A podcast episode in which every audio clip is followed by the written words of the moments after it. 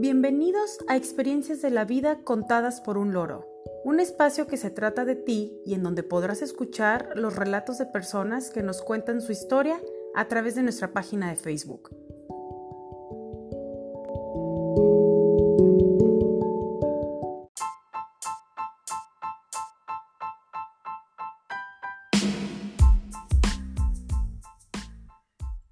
7 de marzo de 2020 y dedicamos nuestro quinto capítulo a Aprietos con niños. Escucharemos historias muy divertidas en las que los adultos pasan vergüenzas, mortificaciones y penurias que protagonizan los alegres y tremendos infantes.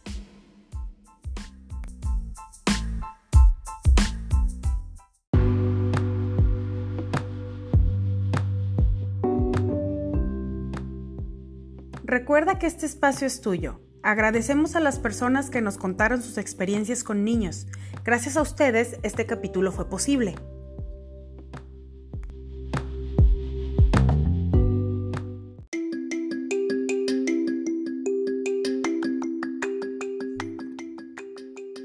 Si ya se encuentran listos, comenzamos con nuestra primera historia que titulamos Perdida y hallada en su casa.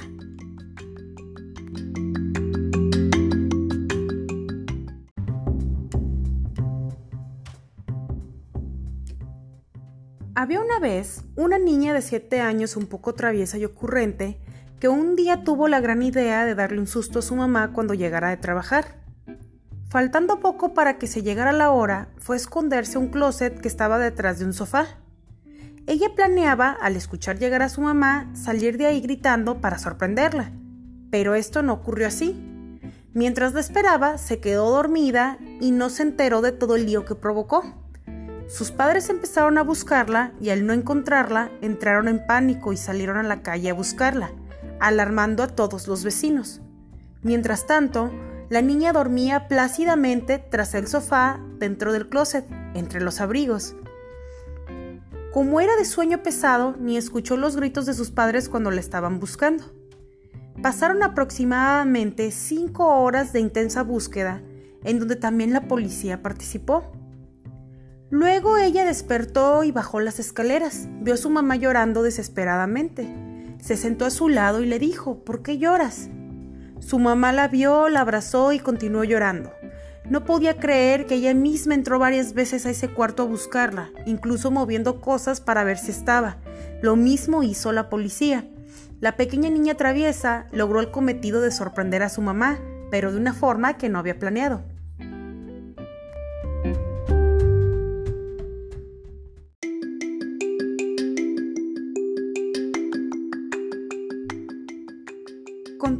Con nuestra segunda historia que se titula Eduardo Marqués de Sade.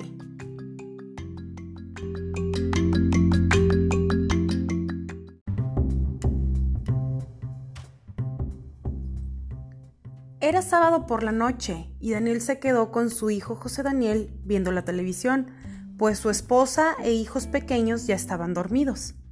De repente, escuchó un grito fuerte y desesperado de su hijo Eduardo. Entró corriendo a su cuarto y lo vio con el brazo atrapado entre la cuna y el closet. Lo sacó de ahí y se dio cuenta de que no tenía playera. Y después notó un horrible olor. Como su hijo Enrique, quien comparte habitación con Eduardo, estaba dormido, decidió no prender la luz y al cargar bien a Eduardo se dio cuenta de que estaba completamente desnudo y sin pañal. Le dijo a José Daniel que le hablara a su mamá para que le ayudara, pues necesitaba cambiar Eduardo y limpiar el cuarto. Alumbrándose solo con la luz del celular, ambos se sorprendieron al ver todo el desastre que Eduardo había provocado, quien se había quitado la pijama y el pañal, de forma que usó su popó para dibujar en las sábanas, barrotes de la cuna y la parte de la pared que alcanzó. También había popó tirada en el suelo. Estaba todo tan sucio y maloliente que tomaron la decisión de meterlo a bañar. Eduardo estaba muy contento jugando en el agua, el problema es que ya era la una de la mañana. Mientras tanto, su hermano Enrique, dormido, sin enterarse de la tempestad y los olores. Moraleja, si tu hijo tiende a desvestirse, toma las medidas correspondientes en su ropa. Un truco infalible es ponerle el mameluco al revés, de manera que el zipper quede en la espalda.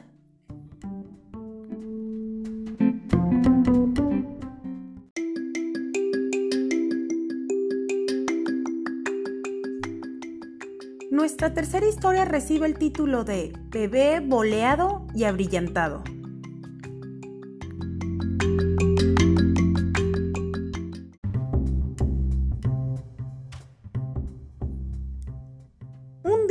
Los papás de Chela tuvieron que salir y la dejaron a cargo de sus dos hermanos pequeños, uno de tres años y el otro de uno. Como ya los había cuidado muchas veces, no tuvo problema y después de cenar, el de tres años se quedó dormido, pero el de un año estaba muy activo aún. Ya eran las 10 de la noche, así que a Chela se le ocurrió llevarse a su hermano de un año a la recámara. Cerró la puerta con seguro para que su hermano pudiera andar libremente sin peligro y prendió la tele. Acababa de empezar la película La sombra del amor, y se sentó en la cama a verla mientras llegaban sus papás, o su hermanito se quedaba dormido, lo que pasara primero. Sin saber cómo, fue ella quien se quedó dormida por unos minutos y despertó cuando su hermano estaba tosiendo. El alma se le cayó a los pies cuando lo vio en el suelo, embarruscado de pies a cabeza de una grasa negra para los zapatos que encontró debajo de la cama. Chela, con el miedo de que sus papás llegaran y lo encontraran así, inmediatamente lo metió a bañar y lo talló hasta dejarlo como nuevo. Y claro, durante tanta violencia y apresuro en el baño, su hermano no dejó de llorar, al grado de que cuando lo acostó en la cuna se quedó dormido rápidamente. Luego tomó toda la evidencia, el bote de la grasa y la ropa manchada de su hermano, para esconderlo todo en una bolsa y sacarla cuando nadie lo viera. Después, sus papás llegaron y no se dieron cuenta de nada, Años más tarde, cuando Chela vio nuevamente La sombra del amor, pudo darse cuenta de que su siesta duró menos de 10 minutos. Fue ahí cuando aprendió que con los niños las cosas pueden suceder en minutos e incluso segundos. Afortunadamente no pasó mayores y esto no terminó en un accidente.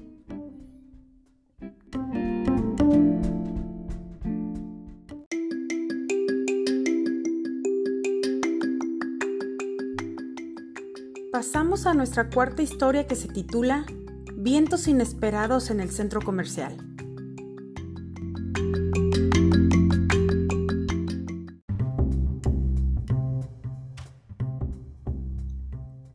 Cuando mi hijo Dani tenía casi tres años, fuimos a una plaza comercial.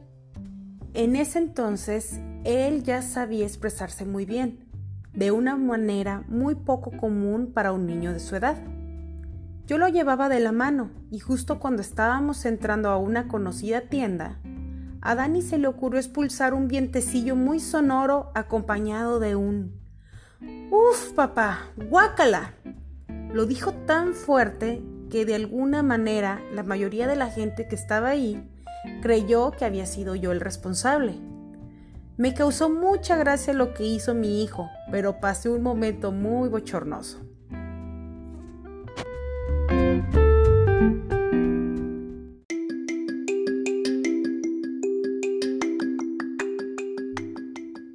Seguimos con nuestra quinta historia titulada Cuates bajo llave.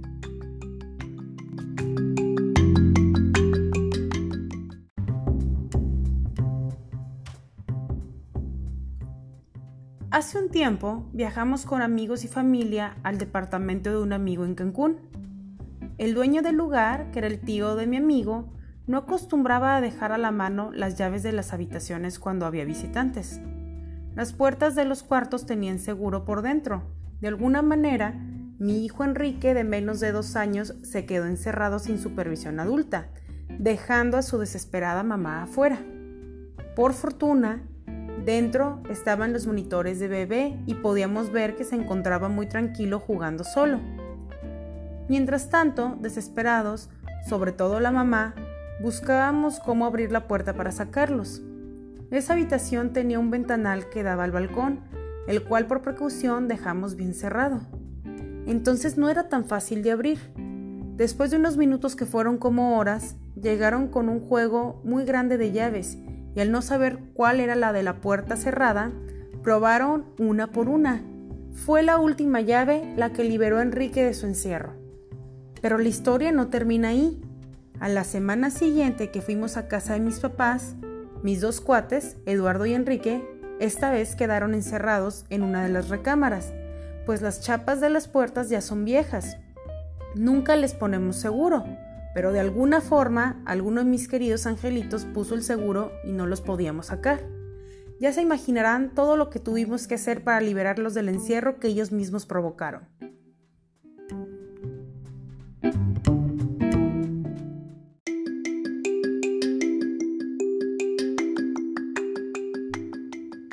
Continuamos con nuestra sexta historia titulada Paseo peligroso en carretón.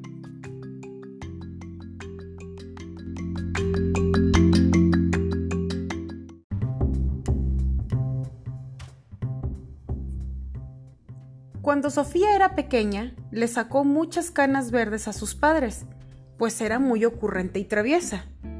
Su casa estaba enfrente de una iglesia en la que los mismos sacerdotes ya conocían sus travesuras. Un día, quizá por aburrimiento, tomó sin permiso el carretón de una vecina y se lo llevó a la iglesia para jugar. Cuando llegó ahí, vio muchas niñas que eran sus amigas, así que les dijo, Súbanse, que las voy a pasear a todas. Todo esto obviamente sin saber que no podría con el peso de todas ellas, y que al dar unos cuantos pasos la carreta se voltearía. Ya se imaginarán el desastre, niñas golpeadas y llorando, que fueron a sus casas para quejarse.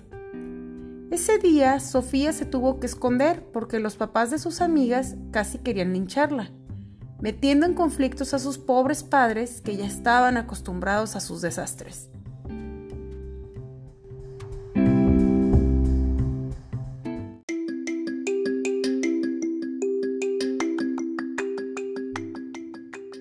Vayamos a la séptima historia titulada Olores fétidos.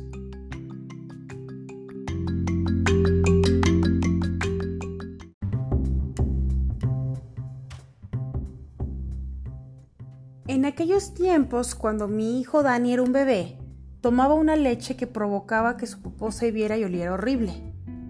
Un día estábamos en una tienda y Dani comenzó a llorar y a sentirse irritable. Dejé que su mamá fuera a buscar lo que queríamos comprar y yo me quedé en uno de los pasillos con él. Lo saqué de la carreola para cargarlo y así poder tranquilizarlo. Y justo cuando una señora iba a entrar al pasillo donde estábamos, mi hijo expulsó su producto de manera sonora y olorosa. Así que la señora huyó. Era obvio que ella no podía saber si había sido yo o el bebé.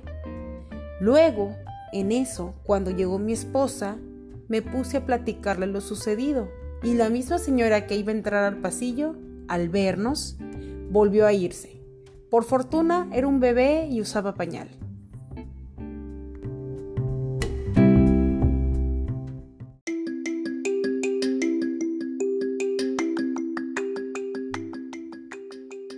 Nuestra octava historia se titula Bebé superdotado.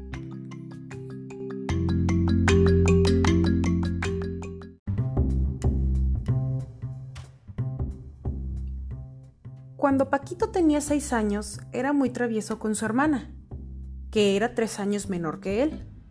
Un día, en un pequeño descuido de su mamá, tomó los colores y comenzó a escribir en la pared el abecedario. Sabiendo que su mamá se enojaría con él por rayar la pared, le dio a su hermana unos colores para que también dibujara. Cuando su mamá los encontró, obviamente responsabilizó a Paquito quien se le ocurrió decirle a su mamá, para salir bien librado del asunto, que era su hermana quien había rayado la pared. Pobre Paquito, le fue como en feria, nunca tomó en cuenta que el abecedario que escribió en la pared estaba a una altura que su hermana aún no alcanzaba.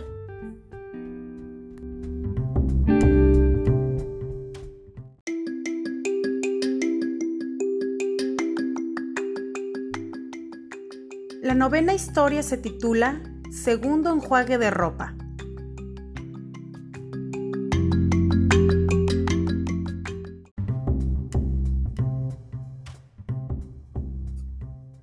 Un día, Marge, se quedó en casa con sus dos hermanos, porque su mamá fue a surtir la despensa. Se empezó a nublar y ante la amenaza de que podía llover, decidió ir por la ropa del tendedero y colocarla en el sillón mientras la guardaba. En eso estaba cuando el teléfono sonó y Marsh, al ver que era una amiga de la escuela y que la conversación iba para largo, lo único que se le ocurrió para tener a sus hermanos controlados fue unir los sillones de forma que quedara la sala cerrada, para que su hermano que estaba en un andador no se fuera muy lejos y el otro, que era un poco mayor, se sentara a ver la tele. Marsh se perdió en la llamada y dejó de vigilar a sus hermanos, pues se puso a ver por la ventana. En plena plática telefónica, escuchó las risas de sus hermanos con eco. Al voltear, notó que los sillones estaban movidos. No había ropa ni tampoco niños. Colgó de inmediato y corrió al baño en donde estaba la puerta abierta. El niño más grande salió corriendo de ahí, dejando a su hermano del andador atorado. Marsh se horrorizó al ver toda la ropa que acababa de quitar del tendedero, tirada en el suelo del baño y una tanda más dentro del excusado. Así le fue cuando llegó su mamá y se dio cuenta que estaba lavando nuevamente la ropa que ya se había secado y cuando le tuvo que explicar el por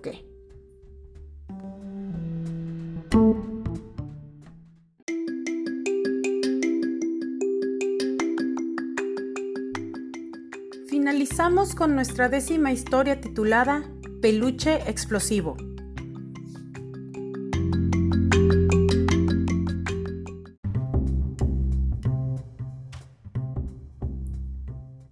Elsa y Marisela son hermanas que se llevan solo un año de edad de diferencia. Cuando estaban pequeñas peleaban mucho, pero sus asuntos quedaban siempre resueltos en el mismo rato. Un día, para no romper la costumbre, se estaban peleando. Todo comenzó con discusiones y al no poder ganarle una a la otra, Marisela, que era la más violenta, antes de salir del cuarto enojada, le aventó un peluche a Elsa.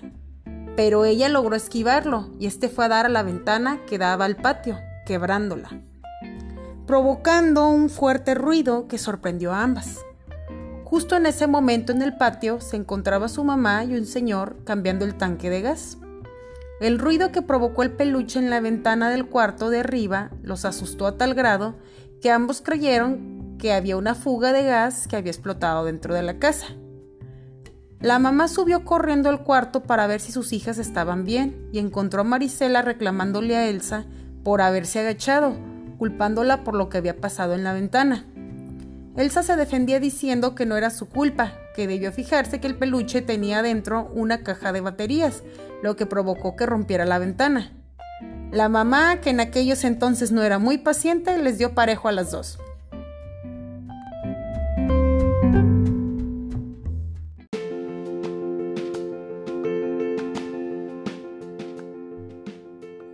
Esperamos que hayan disfrutado igual que nosotros con estas historias. Los niños son y siempre serán la luz de nuestras vidas.